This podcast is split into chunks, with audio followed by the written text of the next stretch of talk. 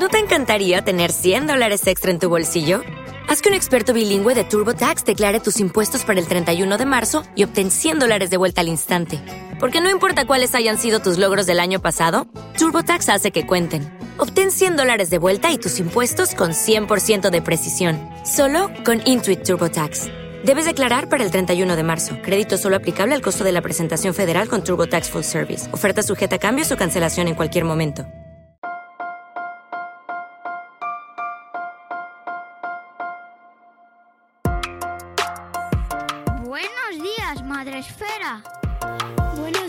Buenos días, Madre Esfera, con Mónica de la Fuente. Buenos días, Madre Esfera. Bienvenidos un día más a nuestro podcast, el podcast de la, de la, comunidad de creadores de contenido sobre crianza en castellano. Volvemos en un nuevo episodio y con un nuevo invitado que tenía muchas ganas de traer aquí de nuevo, porque ya estuvo en una ocasión hace ya unos cuantos años, madrugando mucho, eh, cuando estábamos en directo a las 7 y media o 7 y cuarto de la mañana, y hoy hemos conseguido grabar a una hora como más, bueno, mm, más de personas normales y corrientes. Más razonable, más razonable, sí. y te, me alegra muchísimo dar la bienvenida de nuevo a José Antonio Luengo. ¿Cómo estás, José Antonio? Bueno, pues encantado de, de, de estar con, contigo, Mónica, de estar en, en, este espacio de Madresfera y, y muy, muy honrado ¿no? de, que, de, poder participar, de poder colaborar con vosotros, de poder pensar juntos. Ay, es una alegría escucharte. Solo, aunque fuese solo para darnos los buenos días, ya estaríamos encantados de escucharte porque siempre es un placer. Pero es que además José Antonio Luengo tiene libro nuevo que es el que nos ocupa hoy y que se llama El dolor adolescente cambia tu mirada para comprender sus dificultades y ayudarle a gestionarlas. Antes de nada, antes de andar y de entrar en el libro, vamos a decir quién es José Antonio Luengo, por si acaso acabáis de llegar a esto de la paternidad, de la maternidad, no tenéis ni idea, no sabéis que no sabíais nada de este mundo y de repente habéis llegado aquí. Y bueno, pues os voy a contar quién es este señor tan amable y que cuando termine este podcast vais a querer mucho, ya os lo digo yo. José Antonio Luengo es funcionario docente con una larga trayectoria profesional, catedrático de enseñanza secundaria en la especialidad de orientación educativa y licenciado en psicología por la Universidad Complutense de Madrid. Es también psicólogo sanitario y experto en psicología educativa y de la actividad física y del deporte. Decano presidente del Colegio Oficial de la Psicología de Madrid y vicepresidente primero del Consejo General de Psicología de España. En la actualidad es psicólogo de la Unidad de Convivencia y coordinador del equipo de apoyo socio socioemocional dependiente de la Subdirección General de Inspección Educativa de la Consejería de Educación de la Comunidad de Madrid. Es también docente en los planes de formación para el profesorado de la Consejería de Educación de la Comunidad de Madrid y eh, que es el Instituto Superior Madrileño de Innovación Educativa y Centros Territoriales de Innovación y Formación. Madre mía, eh, pero además es muy buena persona. bueno sí, ese es el, mejor piropo que me podías echar. ¿eh? Lo, lo intento con la de cargos y, unidades y, y mm, unidades y dependencias y madre mía, pero sobre todo lo que más nos interesa es eh, las cosas que nos cuentas y este libro que nos traes hoy aquí, que quiero que me cuentes de dónde surge este El dolor adolescente. José Antonio, siempre bueno. sé que te dedicas y sabemos todos que te dedicas a divulgar sobre eh, la salud mental, especialmente en un entorno, pues en, en la infancia y la educación, pero ¿por qué este el dolor adolescente? Sí, pues mira, Mónica, eh, efectivamente yo paso tiempo escribiendo y difundiendo ideas que, que van surgiendo de la, de la práctica cotidiana, de, de, lo que uno aprende en el día a día, de lo que, de lo que escucha a los chicos y las chicas, de, de lo, lo, que ven los centros educativos, de, en fin, de, la, los retos que tenemos ¿no? como, como sociedad eh, enmarcados en, en, en, lo que es la educación, como un proceso complejo. Eh, este es, este es un, un libro que, que, nace fundamentalmente porque me, presionan para, para escribirlo, lo, digo con mucho cariño, pero hay una editorial que me llama, me, me, me, insiste y a pesar de que tengo bastante poco tiempo, pues al final al final dije que, sí, no, sabiendo muy bien de dónde iba a sacar eh, eh, esos espacios de, tiempo para poder escribir, pero, pero le dije al, editor, bueno, tú déjame dos semanas para ver si soy capaz de escribir 30, 40 páginas y a partir de ahí te, diré si tiro hacia adelante o no. Entonces, la, parte más importante del germen de este libro tiene que ver con, con el sufrimiento y con el dolor al, que accedo de manera cotidiana, pues trabajando en este entorno educativo y, trabajando con, en el asesoramiento para, para, que atendamos mejor a nuestros chicos y chicas cuando están pasando por, situaciones muy, muy dramáticas, ¿no? desde el punto de vista de, de, lo que del complejo equilibrio entre malestar y bienestar emocional o malestar y bienestar psicológico y a veces también en los trastornos eh, de, salud mental, ¿no? en los trastornos psicológicos. Pero déjame que te diga, Mónica, que hay una, hay, eh, hay, un hecho que, que, motivó especialmente que yo al final me lanzara y fue una carta que, que, recibí, lo digo, lo digo en el, lo cuento en el libro, una carta que recibí de una, de una mamá de un, de un chico que, un día se, se quitó la, la vida. Y, y, esta era una carta anónima que, me llega al colegio de, la Psicología de Madrid. Eh, yo la abro y, en ella eh, esta mamá lo que me dice, esta mujer, eh, lo que me dice es que, por favor hagamos algo, que, hablemos, que, difundamos lo que hay que hacer, que desarrollemos buenas prácticas, que trabajemos en los centros educativos para ayudar a nuestros chicos y chicas, que trabajemos con las familias, con los padres, con, las madres, con los progenitores, para hacerles entender que a veces no, detectamos bien el sufrimiento de, de nuestros eh, adolescentes y también de los niños y de las niñas, no solo de los adolescentes, también de los jóvenes. Bueno, es una carta muy, muy tierna, eh, cargada de, dolor y de sufrimiento, que me hizo pensar, bueno, aunque solo sea por ella, eh, voy a intentar poner encima de la mesa, voy a intentar escribir pues todas aquellas cosas que he podido ir aprendiendo y mm, de manera ordenada, pero eso sí, dando, dando también una perspectiva de, que podemos mejorar, una, perspectiva de, solución, o por lo menos de, vía de solución, de, luz al final del túnel, porque efectivamente es un libro duro, eh, en algunos, en algunos eh, tramos del mismo hay experiencias pues, que seguramente encojan el corazón, a mí me lo han encogido y sobre todo al escribirlo más, pero también eh, irradia rayos de esperanza, ¿no? de, que hay cosas que se pueden hacer bien, de que se están haciendo bien y de que dan buenos, buenos resultados. Y si me lo permites, solo una última consideración.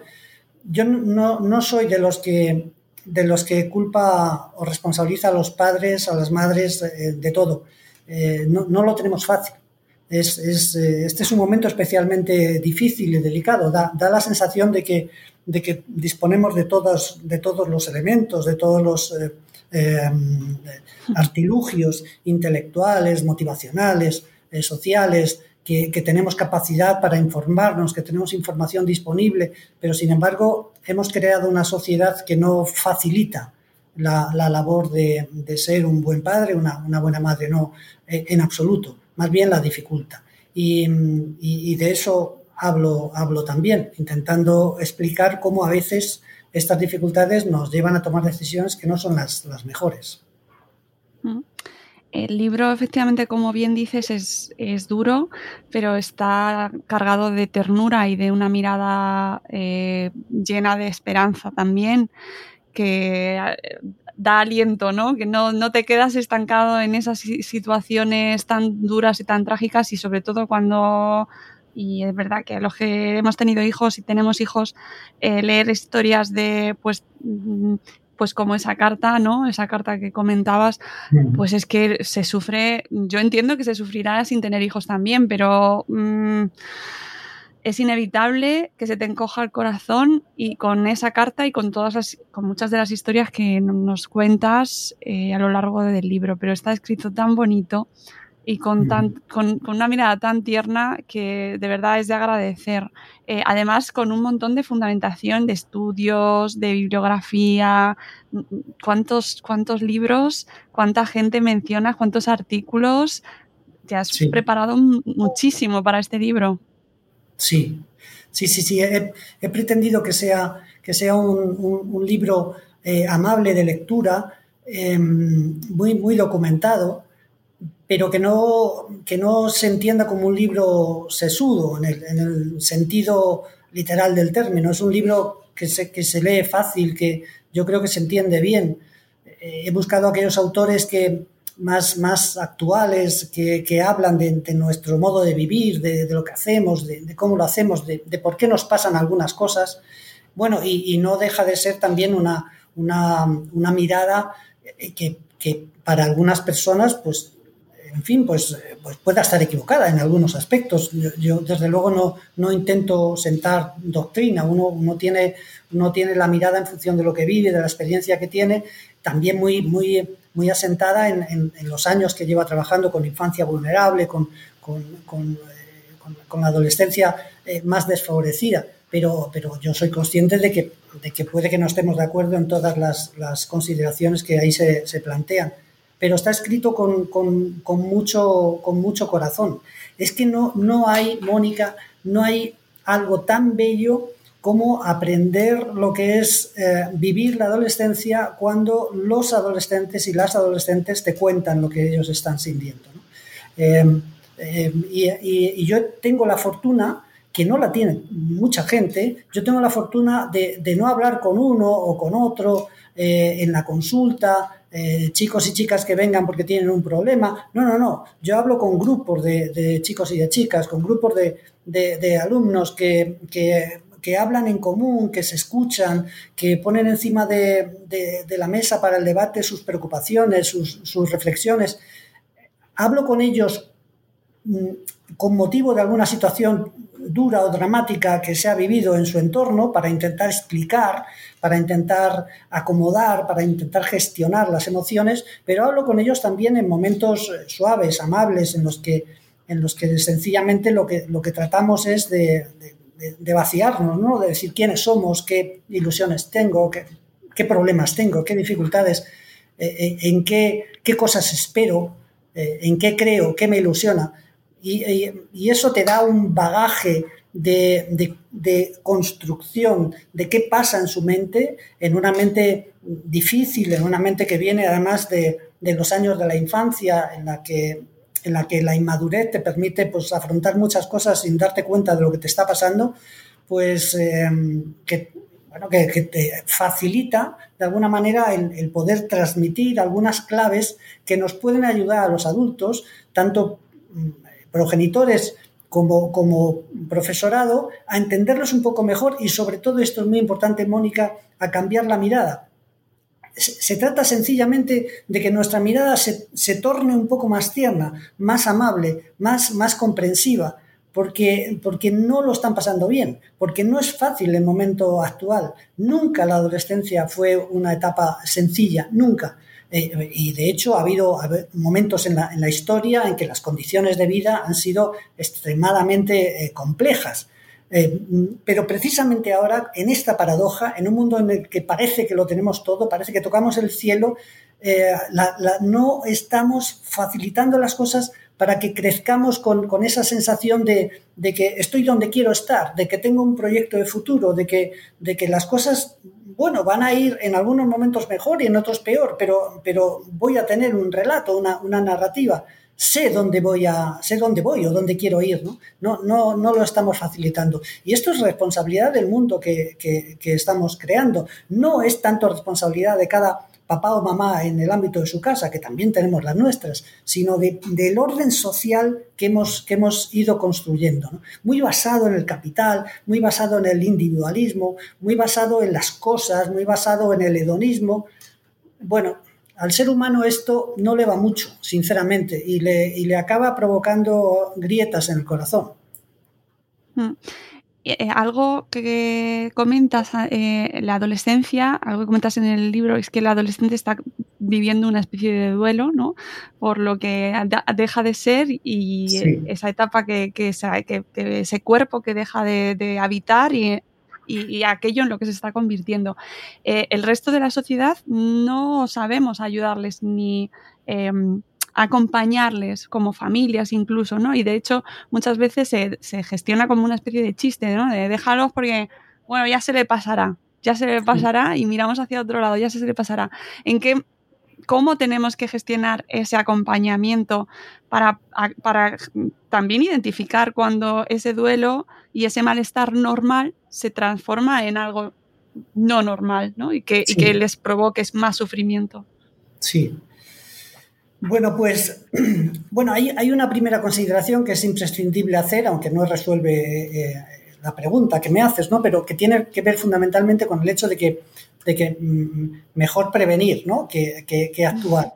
Em, es decir, que todo lo que hagamos desde que son pequeños, pequeñas, para, para generar entornos de diálogo donde, donde se debaten las cosas, donde, donde se toman decisiones, donde fundamentalmente, bueno, pues eh, al final pues hay eh, los, eh, se, se, llega a un resultado en función de las cosas que, que pasan y a veces el resultado no es satisfactorio para, para, ellos o para ellas porque les tenemos que decir que no.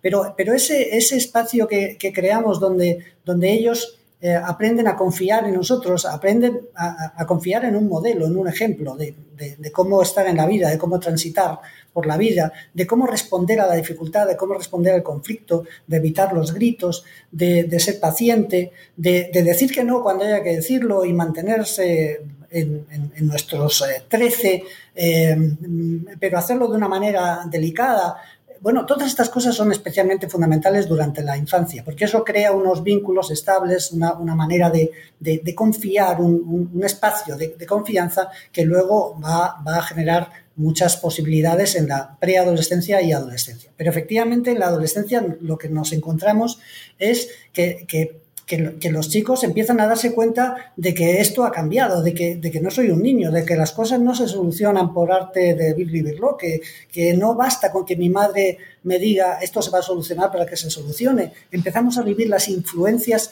mm, eh, sustantivas eh, eh, y, mm, enormes ¿no? de lo que es el grupo, de lo, que, de lo que se vive en las redes sociales, de lo que se vive en los entornos tecnológicos, los modelos, los cánones de, vida eh, a los que se exponen nuestros chicos y chicas mm, presenciando algo que, no siempre van a poder conseguir, algo que les llama mucho la atención. La adolescencia es un momento, es el momento probablemente en el que nos damos cuenta de lo, compleja que es la vida. Es el momento en el que nace verdaderamente la capacidad para sentir el sufrimiento, porque te das cuenta de lo que el sufrimiento supone para ti, de las consecuencias de los actos, de lo que haces ahora eh, en relación a lo que va a pasar mañana. Entonces, la, actitud de, unos padres eh, razonables que, marcamos en este concepto amplio de parentalidad positiva pasa por el hecho de, seguir manteniendo eh, el diálogo, de seguir manteniendo la escucha, de escuchar más que hablar, de, que cuando hablemos no, no seamos excesivos, no, no nos pasemos, las, las, charlas de media hora no, no, no les sirven.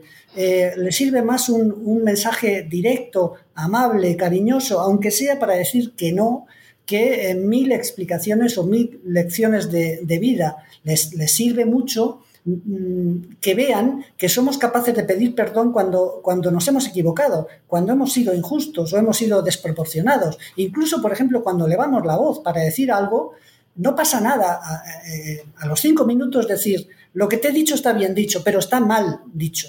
Eh, eh, en, el, en, el tono, en el tono de voz. Lo que te he dicho es correcto, pero te lo tenía que haber dicho de otra manera. Tenemos que, hacerles ver que nosotros somos seres humanos también, que nos vamos a equivocar y, pedir perdón y perdonar son probablemente unas de las, de las mm, capacidades del ser humano que, mm, más mejoran nuestra, nuestra identidad, que más nos vinculan con la vida. Es especialmente importante, lo he dicho antes, que seamos buenos ejemplos de, vida y, que sobre todo entendamos que se van a meter en líos. Eh, y por lo tanto, que adelantemos, que nos adelantemos a esa circunstancia. Mm, puede haber pequeñas conversaciones en las que les digamos, oye, mira, estamos en una etapa, vas a ir al instituto, te vas a encontrar con mil cosas, mil, mil influencias, va a haber cosas que te gustan, que no te gustan, va a haber, van a haber cosas que te asusten incluso.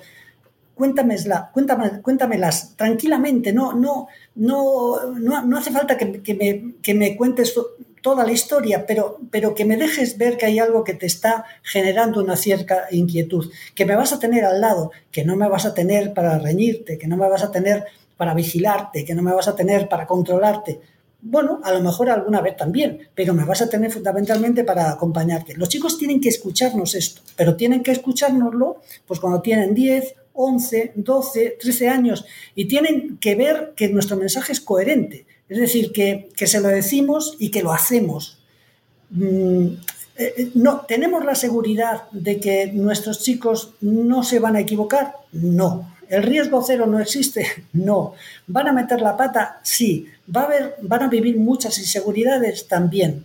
Si nosotros les hemos dado ejemplo de que en los momentos malos, cuando precisamente se han equivocado, tienen a alguien al lado diciendo, oye, no me gusta lo que ha pasado, pero comprendo que estos errores pueden pasar y, aquí estoy yo para, intentar ayudarte a interpretar lo que ha pasado y demás. En estas situaciones los, los, chicos y las chicas seguirán siendo huraños a veces, seguirán contándonos aparentemente pocas cosas, pero van a estar cerca de nosotros, van a vivir lo que es el vínculo estable, eh, esa parentalidad positiva. Pero, pero hay algo que hay que decirles, que, hay que decirles a papás y mamás, que, y es que nosotros también tenemos derecho a equivocarnos.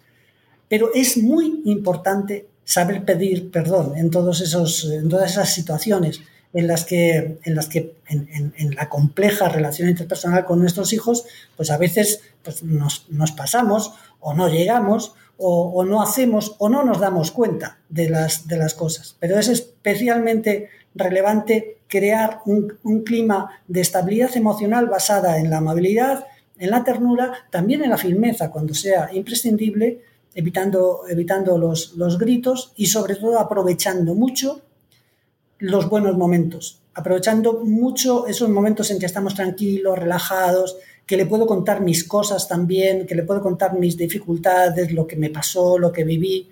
Esas historias les gustan mucho a ellos y les ilustran de una manera, eh, les hacen, nutren, por decirlo de alguna manera, su, modo de, interpretar y de leer la vida.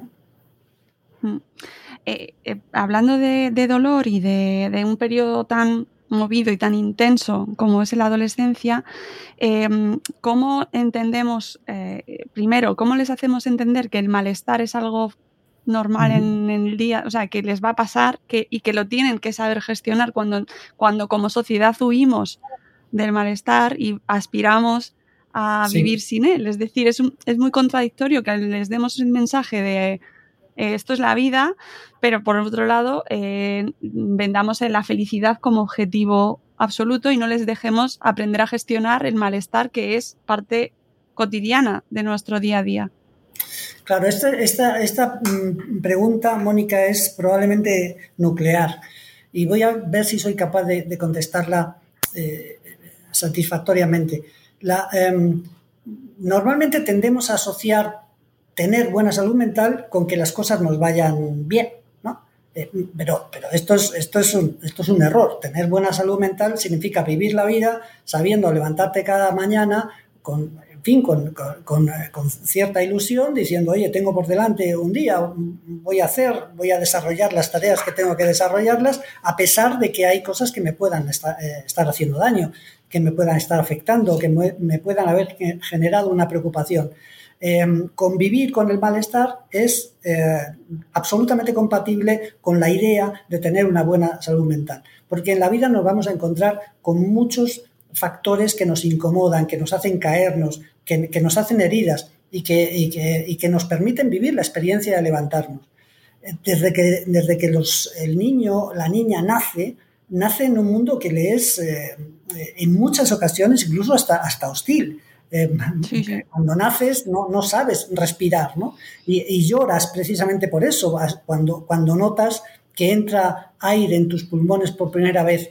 Pero todos son eh, dificultades. Eh, hay muchos momentos agradables cuando has, comido, has cenado, estás durmiendo, pero aparece la enfermedad, aparece la, la, dificultad relacionada con las primeras relaciones, cuando nuestros hijos van a la escuela infantil y, y empiezan a ponerse enfermitos por, los contagios de los virus, o cuando nos, nos, llega con un mordisco en el brazo y nos dicen, bueno, pues que otro niño le ha mordido, aparecen las primeras relaciones interpersonales con, mm, con dos, tres años ya más, más autónomas, empieza a aparecer esa relación que, que asociamos a la amistad, pero que no es exactamente lo mismo, aparecen las primeras frustraciones, eh, eh, mi amiga que ya no es mi amiga, mi amigo que me ha quitado el juguete, el juguete que yo tenía ahora resulta que no, que no está. Aparecen muchas dificultades a lo largo de la vida. El que nosotros acompañemos a nuestros hijos haciéndoles ver que esto que te ha pasado hoy te va a seguir pasando, no dándoles siempre la razón por todo. Hay multitud de conflictos eh, de relaciones interpersonales, por ejemplo, con compañeros, en primaria, ya en secundaria también, en, eh, en, los que nuestros hijos pues están ahí metidos, pues seguramente funcionando a veces mal. Eh, no, no les demos la razón en todo. Mm, hay veces que se, se, van a equivocar. No se trata de echarles la bronca, no se trata de decirles que, que lo estás haciendo mal, que, mm, que, me estás dejando mal, que me estás desilusionando. Estos son conceptos, ideas, consideraciones que hacen un daño tremendo. Se trata sencillamente de decirle, oye, mira, esto te ha pasado, te acompaño, te lo explico. Si lloras, voy a estar contigo, no te voy a aburrir, no te voy a cansar, no voy a ser cansina, voy a estar contigo llorando, eh, pero, pero que sepas que estas cosas pasan, que habrá momentos en que un amigo te defraude, habrá momentos en que eh, un profesor te diga algo que no te gusta, habrá, y, que tenemos que responder, sí, pero respondamos de una manera eh, pacífica, dialogada, explicando a través de la palabra, etcétera. Y sobre todo, y sobre todo contándolo. Eh, lo, que no podemos hacer o no debemos hacer es, es ocultar en nuestras, nuestras dificultades, nuestras zozobras, nuestras inseguridades, en, en nuestro nuestro caparazón, porque, porque de ahí no salen, no salen bien, bien armadas, bien, eh, salen más bien trabadas y, desconfiguradas. Eh, nosotros, eh, voy a poner un simple ejemplo, en, en, en un, en un parque, dos niños de, de seis años eh, resulta que se enfadan con nuestro hijo y eh, nuestro hijo nos viene llorando y nos dice, es que no me dejan jugar. Bueno, estos son eh, cosas bastante habituales que, luego las podemos ver amplificadas en, en, dimensión en posteriores edades, ¿no? Bueno, yo puedo tener varias, varias maneras de responder. Puedo ponerme en jarras, irme a, ver a estos dos niños, acercarme a ellos y decir, ¿por qué no queréis jugar con, con, con mi hijo, ¿no? Y pedirles explicaciones. Bueno, yo no soy muy de, de esa de esa manera de reaccionar, sinceramente, porque, porque no, no, no tengo toda la, la, información. Puedo quedarme con mi hijo preguntándole, pero ¿qué ha pasado? Cuéntame. No, pues mira, ¿qué ha pasado esto, aquello, lo de más allá? ¿Quieres que hagamos algo? ¿Quieres que yo te ayude? Tienes que considerar que, que a veces esto mm, va a pasar, que nos vamos a enfadar con gente. Hoy se han enfadado contigo o por lo que sea, hay veces que te vas a enfadar tú con otros. Pero ¿quieres que haga algo? Eh, vamos a escucharle, a ver qué dice, bueno, y a lo mejor tengo que hacer algo, pero, pero, pero no entendiendo, interpretando que la razón la tiene mi hijo y que los demás, porque igual han ocurrido cosas en el, en el complejo proceso que relacionarse, eh, sobre todo cuando estamos aprendiendo a, lo que es la amistad, bueno, pues eh, de las que mi hijo es responsable. Entonces, yo tengo que acompañarle, tengo que hacerle ver que ese, que ese malestar eh, está ahí, que va a ser pasajero y que desde luego yo le voy a ayudar, pero no le voy a resolver los problemas. Porque, porque los problemas se los va a ir en, encontrando mm, permanentemente. Tengo que ayudarle a interpretarlos y por lo tanto a gestionar mejor la, la emoción, el sentimiento que le queda ante ese tipo de, de situaciones. Pensemos, pensemos en, en los momentos en los que empezamos a interesarnos por otras personas desde el punto de vista sentimental van a aparecer momentos en los que en los que a mí me gusta una persona y esa persona para esa persona ni siquiera existo eh, o, o, momentos en los que eh, empiezo a salir empiezo a tener una relación sentimental con, un, con una chica o con un chico eh, ya con, con 13, 14, 15 años y, eso se, se rompe, se, se, quiebra, que es lo, lo habitual, porque, porque va a pasar. Bueno, ¿qué actitud tenemos que tener los padres ante esa situación? no, no, no es muy adecuado decirle hay muchos peces en el mar, eh, bueno, eh, menos mal que te ha pasado esto, no te merecía, es, ese tipo de cosas no ayudan en nada. lo que ayuda es sentarse y decir, cuéntame cómo estás, cómo te sientes, te escucho, cuánto tiempo, eh, cuánto, cuánto tienes que estar eh, sufriendo para, para verte así, voy a estar contigo, hablemos cuando, cuando haga falta, es cierto que estas cosas pasan, bueno, incluso podemos contarles historias personales, no, no pasa absolutamente nada, pero ellos tienen que ver que ante una situación eh, aparentemente mm, muy dramática que vivo, yo mantengo la calma, le escucho, comprendo su, su, malestar, su situación, le acompaño, pero no le digo esto se va a resolver mañana o esto no te preocupes. Eh, tengo que evitar frases que no alimentan una, una reestructuración mental de lo que ha pasado o, emocional, sino que lo que hacen es casi hacerle sentir peor, ¿no? No pienses esto, eh, esto no tiene importancia. Ese tipo de cosas, con la mejor intención, ¿eh? no, no ayudan. Tenemos que intentar identificar qué es una situación de malestar, explicarle qué es un malestar que, que vamos a vivir y que, y, que, y que vamos a estar a su lado y que hablar en este tipo de situaciones es probablemente la mejor herramienta con la que podemos defendernos. ¿no? En el libro hablas también de la importancia de las, de las redes sociales y la tecnología en este contexto en que están viviendo nuestros adolescentes, algo que además a los padres nos, está, nos tiene muy preocupados, a las familias, porque claro, somos de la primera generación que nos encontramos con esto, ¿no? Y, y que les tenemos que educar en, un, en algo que es que no los podemos sacar de ese mundo. Y es, no puedes sí. pretender que tu hijo con no. 14, 15, 16 años esté fuera de las redes. Es, es, inútil. Y sin embargo nos decís y leemos y los expertos nos dicen que es bueno, pues que tiene mmm, consecuencias. Sí. Ni riesgos.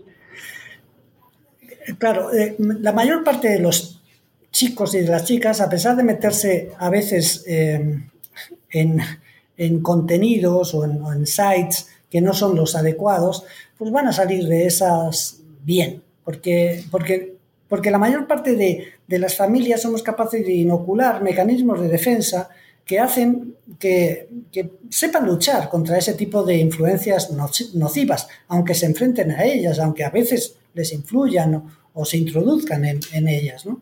Pero, pero efectivamente, las, todo lo que tiene que ver con la tecnología pues, eh, pues entraña una serie de riesgos, en la medida fundamentalmente en que se configuran como un, como un espacio que es también un espacio físico, aunque se le pueda llamar virtual, pero es un espacio en el que ellos se mueven y se desenvuelven con poco control y con poca supervisión.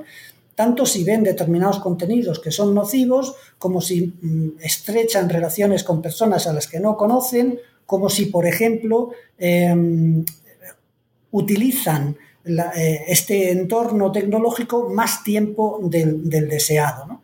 Entonces, mm, eh, en este tipo de situaciones lo, lo, que yo humildemente planteo es que siempre que podamos, desde que los niños son, son pequeños y les vamos introduciendo en estos espacios, en estos escenarios, teniendo en cuenta que en esos momentos nosotros sabemos mucho más que ellos de, de, estas, de las tecnologías, es que ellos tienen que tener claro que nosotros vamos a priorizar determinadas cosas, que pasan por el equilibrio en los tiempos, que no, que no vamos a permitir, sencillamente, pues que se exceda en el, en el uso en determinado tipo de, de, de, tecnologías o de utilización de determinados dispositivos. Que, que, vamos a hablar con ellos también de las aplicaciones en las que, en las que se, se introducen o se pueden introducir, que, podemos hablar con ellos también, pero no para meterles miedo, eh, sencillamente de que, de que existen riesgos que ellos tienen que saber que nosotros sabemos. Ellos tienen que saber, como digo en alguna ocasión, eh, simbólicamente que la, la, policía no, no es torpe. Es decir, que nosotros sabemos que se van a meter en, en, en espacios que no son los, los, adecuados y ellos se van a quedar pensando de que, ostras, mis, mis padres saben de esto. Eh, no les vamos a poder supervisar ni controlar todo pero ellos tienen, tienen mm, que escucharnos en determinados momentos, no grandes lecciones, pero sí pequeñas píldoras que les hagan ver que nosotros estamos al cabo de la, de la calle. Eh, ¿Para qué? Pues fundamentalmente para generar que ese clima de, clima de confianza en el que, que he intentado crear, pues verdaderamente se abra en situaciones en las que ellos se encuentren con situaciones que no comprenden y que les, y que les eh, asustan, ¿no? La mayor parte de los chicos y de las chicas van a salir de todas estas cosas bien, pero hay muchos chicos vulnerables, eh, psicológicamente, emocionalmente vulnerables, que se ven influidos por, tendencias, por modos, por cánones, por, modas, por rituales que no son los adecuados.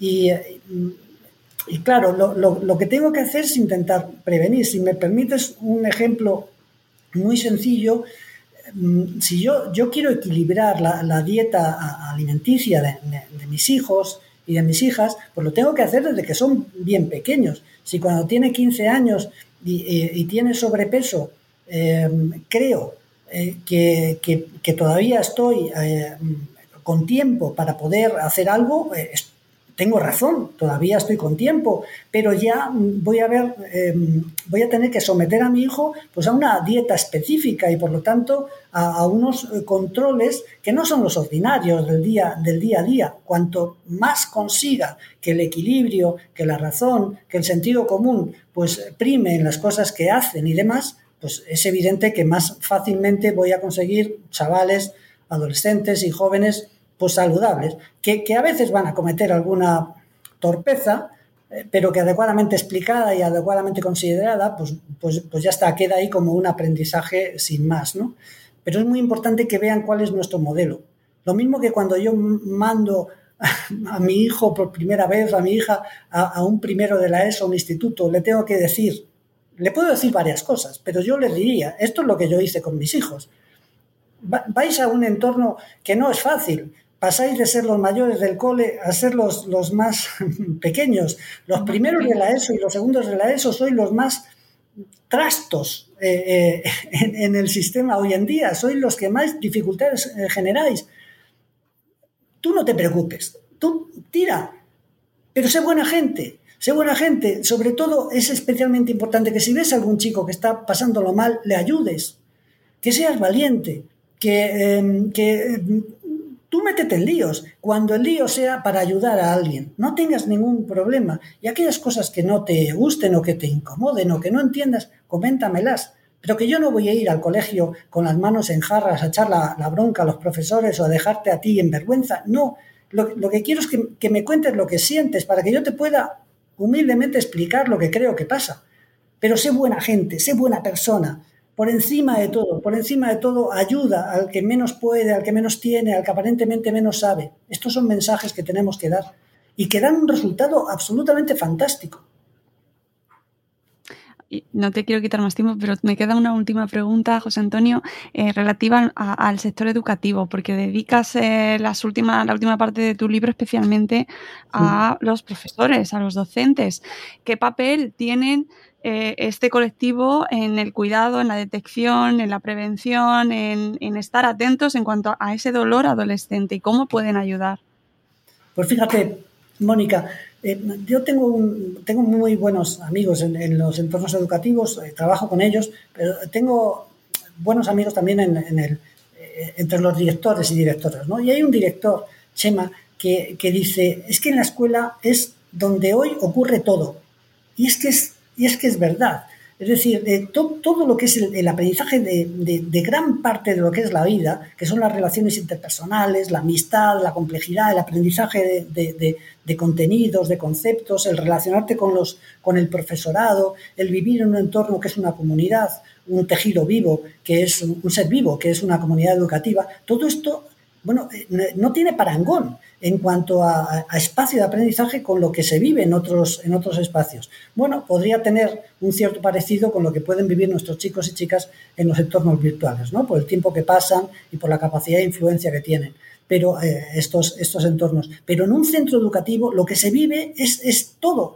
Y, al profesorado, y, me lo pido a mí mismo, lo que le pido eh, amablemente, con cariño, es que cambiemos esa mirada, o por lo menos que ajustemos esa mirada, que entendamos que son chicos y chicas que no, que no pasan por el, mejor momento de su vida, aunque pueda parecer eso, que, si son desordenados, a veces si son un poco disruptivos y demás, es que es el momento eh, en el que ellos están probando, están, están tasando sus, fuerzas, están, están aprendiendo a conocerse. Lo sabemos muy bien. Eh, profesorado que es amable, que es cariñoso, que es riguroso y disciplinado con las tareas que hay que hacer en, el desarrollo de la asignatura, pero que desde el punto de vista de la, de la actitud, del trato cotidiano, es amable, está siempre dispuesto, este profesor está enseñando lo que es un vínculo estable. A mí me preguntaban un día, y, termino ya, eh, Mónica, me preguntaban un día, ¿y qué podemos hacer para generar buenos marcos para para detectar y para prevenir estos desajustes emocionales o psicológicos. Y yo dije, pues hay muchas cosas, pero una de ellas es vincular. Si nosotros somos capaces de vincular bien con nuestros chicos y chicas, ellos nos van a hablar, nos van a contar cosas, nos van a explicar, nos van a decir lo que sienten. Y, y detectar esas situaciones, conocerlas, es el primer paso para, si hay que poner una solución o dos o tres, poder ponerla. El, problema es generar entornos donde haya una quiebra, un abismo, un, profundo eh, agujero que, incomode o que dificulte las relaciones interpersonales. Bueno, yo creo que de eso se trata, de mirar con ternura. Y hablo, hablo de, algo de algo que, les digo a mis estudiantes de, de magisterio, les digo, vosotros cuando penséis en cómo podéis ser el mejor maestro, pensad en aquel maestro que os cambió la vida, maestro o maestra, aquella persona eh, que cuando la incorporáis a vuestra mente os hace sentir bien porque os escuchó, porque os tuvo en cuenta, porque os comprendió, porque os, mimó también. Bueno, pues ahí tenéis la prueba de, cuáles son los valores o los principios que deben regir el funcionamiento de un, buen docente. Ahí los tenéis. Y es compatible ser riguroso, disciplinado, con ser tierno, amable y cariñoso. Pues eh, es que no, se puede añadir nada más, yo creo, a eso. Simplemente eh, agradecerte, José Antonio, tu tiempo, como siempre, y por favor recomendar a familias que nos escucháis, a docentes que nos escucháis, maestros, maestras que tenemos muchos, y toda aquella persona interesada en el mundo de la infancia, que leáis este, este nuevo libro, El dolor adolescente, y que cambiéis la mirada y que entre todos demos eh, ese acompañamiento a nuestros adolescentes. Muchas gracias, José Antonio. Ha sido un placer. Bueno, gracias, gracias a ti, Mónica, por, el cariño que, sé que me tenéis y, por la labor que, hacéis de divulgación y de, difusión de cómo ser mejor persona en general en la vida. Es que es así. Bueno, muchas gracias. Nos vamos, volveremos en otro nuevo episodio de Buenos Días Madre Esfera. Habéis visto qué majo es, es que ya lo sabía, yo lo sabía. Que mm, nos escucharemos en un nuevo episodio y seguro que volveremos a hablar contigo en otra ocasión, José Antonio. Muchas gracias y nos vemos muy pronto. Adiós.